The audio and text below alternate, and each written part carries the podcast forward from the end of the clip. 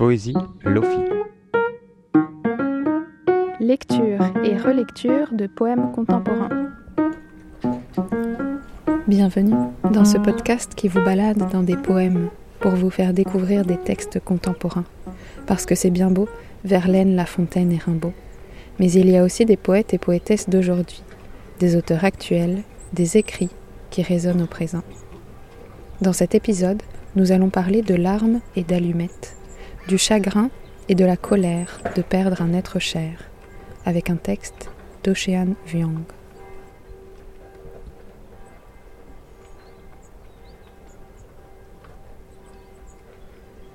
De l'anaphore comme moyen de s'en sortir. T'arrives pas à dormir, alors t'enfiles ces bottes grises, rien d'autre, et mets le pied sous la pluie. Même s'il est parti, tu te dis Je veux être propre. Si seulement la pluie était de l'essence, ta langue une allumette qui craque et que tu peux changer sans disparaître. Si seulement il meurt, la seconde où son nom devient une dent dans ta bouche. Mais il ne meurt pas. Il meurt lorsqu'on l'emmène en fauteuil roulant, et lorsque le prêtre te conduit hors de sa chambre, tes paumes deux flaques d'eau pluvieuses. Il meurt quand ton cœur se met à battre plus vite. Il meurt quand une autre guerre vient cuivrer le ciel. Il meurt tous les soirs où tu fermes les yeux et entends son souffle lent. Ton poing qui étrangle la pénombre.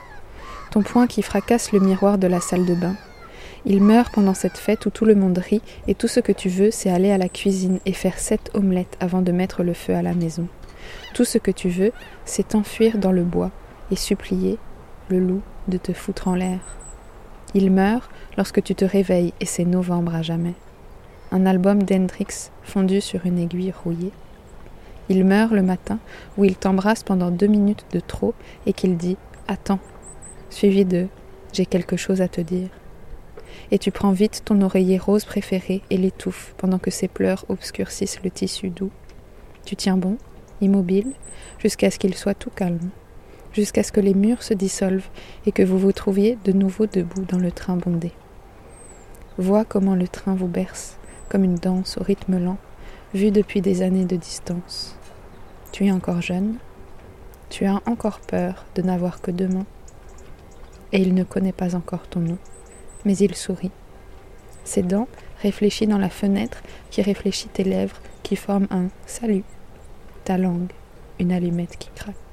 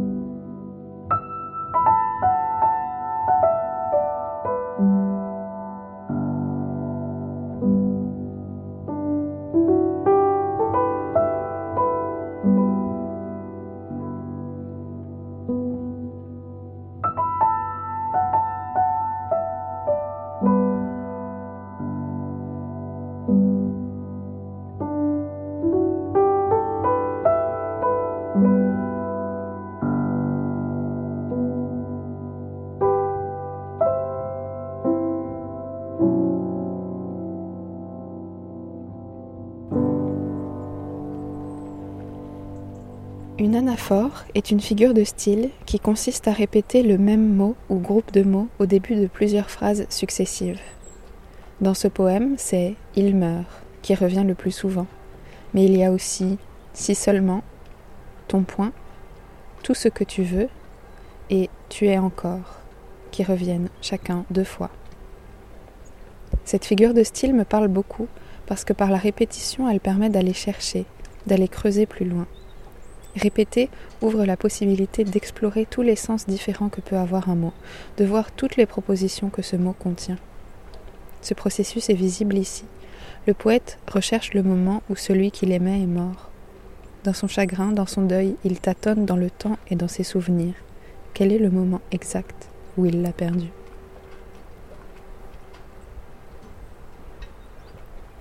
La répétition que permet l'anaphore est aussi un moyen de savourer, de marteler certaines tournures.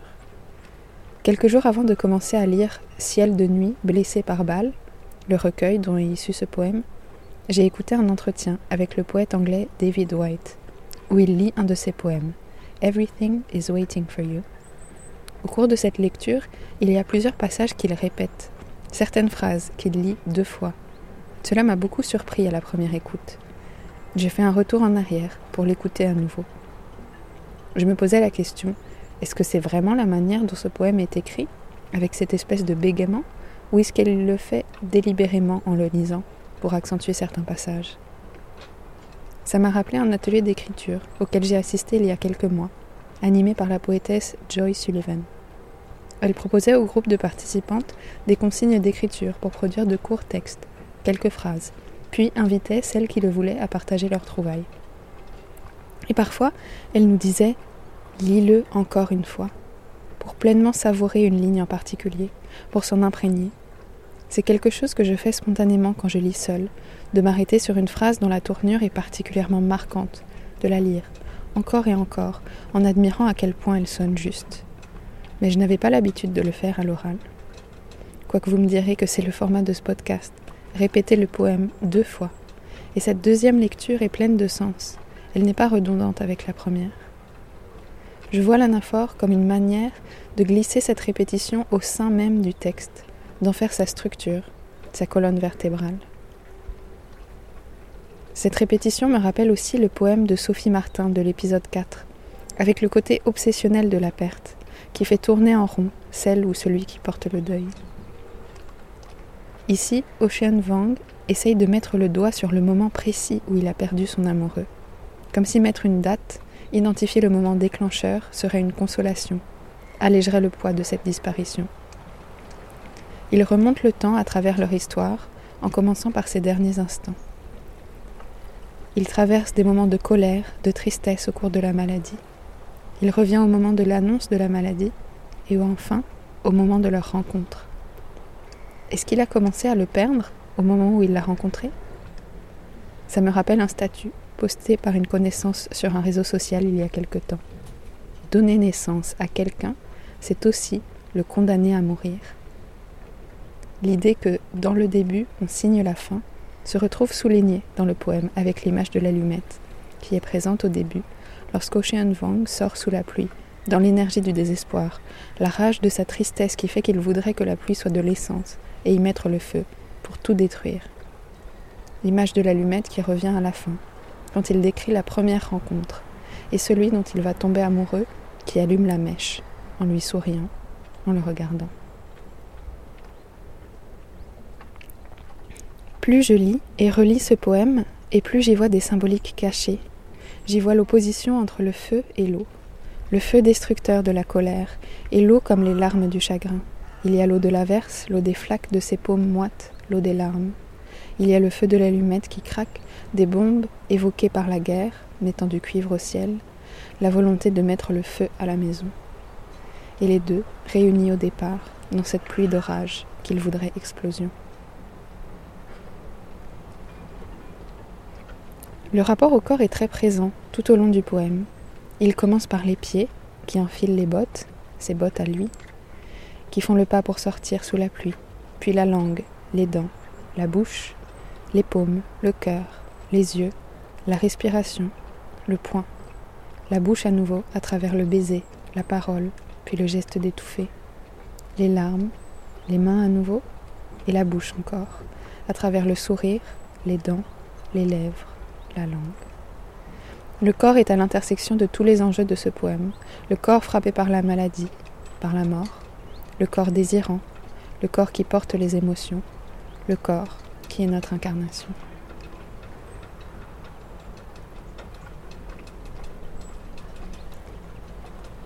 Le recueil Ciel de nuit blessé par balle est traduit par Marc Charon et ne présente que la version française des textes.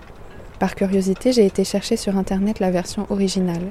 je me suis rendu compte que des pans de phrases entiers étaient différents du texte que je lisais en français. En approfondissant les recherches, j'ai réalisé qu'il existe plusieurs versions différentes de ce poème, avec des modifications plus ou moins importantes. Des nuances à peine perceptibles. Par exemple, c'est parfois November Forever, c'est novembre à jamais, qui est remplacé par November for months, novembre pendant des mois. Parfois, ce sont des pans entiers de l'histoire. Ici, la rencontre dans le métro est évoquée juste par le jeu des regards, des sourires, le salut échangé. Mais dans une autre version, l'auteur détaille cette rencontre, sentir son souffle dans sa nuque, lâcher la barre du métro pour se laisser aller contre lui. Ce poème aborde la mort dans ce qu'elle laisse aux vivants. Il se concentre sur l'après, le deuil, et comment continuer pour celles et ceux qui restent en vie. Il n'y a pas de détails sur la maladie. À la lecture, je ne suis pas capable de comprendre la cause du décès. Je ne comprends pas non plus pourquoi l'auteur raconte une scène où il tue celui qu'il aime en l'étouffant avec un coussin. Est-ce que c'est une manière de lutter contre l'impuissance de le perdre en devenant celui qui le tue, l'acteur, plutôt que de le laisser être emporté par la maladie? Ou est-ce que c'est parce qu'il veut le faire taire à tout prix, l'empêcher de parler pour annoncer la mauvaise nouvelle, celle du diagnostic Le doute demeure, mais comme l'a dit l'auteur dans une interview, la poésie reconnaît la véritable complexité de ce que signifie être humain, qui est que rien n'est jamais certain.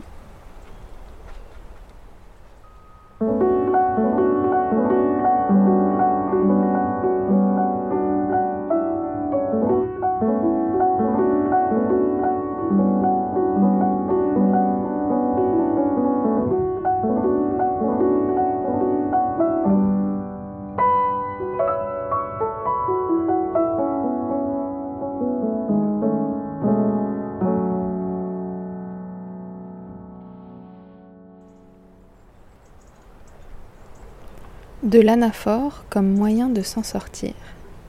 T'arrives pas à dormir, alors t'enfiles ces bottes grises, rien d'autre, et mets le pied sous la pluie. Même s'il est parti, tu te dis, je veux être propre. Si seulement la pluie était de l'essence, ta langue une allumette qui craque et que tu peux changer sans disparaître. Si seulement il meurt la seconde où son nom devient une dent dans ta bouche. Mais il ne meurt pas. Il meurt lorsqu'on l'emmène en fauteuil roulant et lorsque le prêtre te conduit hors de sa chambre, tes paumes deux flaques d'eau pluvieuse. Il meurt quand ton cœur se met à battre plus vite.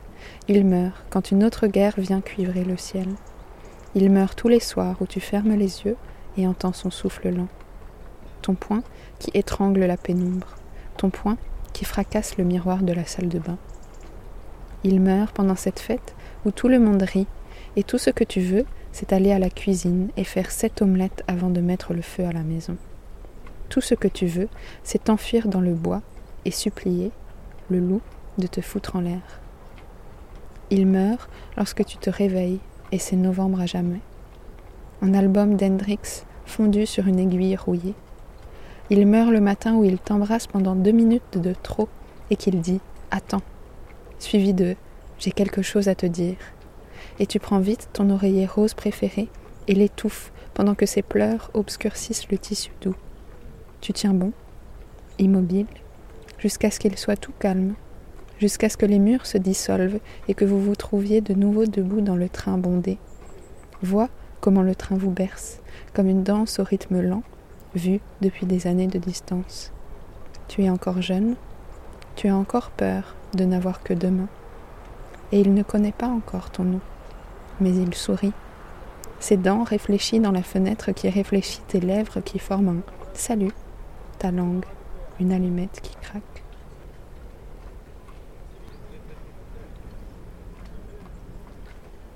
Vous pouvez écouter l'extrait dont je parle en cherchant sur YouTube David White, W-H-Y-T-E, reads Everything is waiting for you. Je tiens à saluer le remarquable Padraig Otuma, et les studios On Being qui produisent le podcast Poetry Unbound. Je les remercie de nous avoir permis de proposer une adaptation francophone de leur format. Je remercie également l'équipe de la Maison de la Poésie de Rennes pour leur soutien qui a permis de transformer une idée en réalité. De l'anaphore comme moyen de s'en sortir vient du recueil Ciel de nuit blessé par balle, écrit par Ocean Vuong et traduit en français par Marc Charon, publié chez Mémoire d'Encrier. Merci à la maison d'édition pour leur aimable permission d'utiliser ce texte ici. Enfin, je remercie Hugo Maillard qui a composé, enregistré et mixé le générique et les interludes musicaux. C'était le cinquième épisode de Poésie Lofi. Retrouvez les autres sur le site de la Maison de la Poésie, meporennes.fr ou sur votre plateforme de podcast habituelle.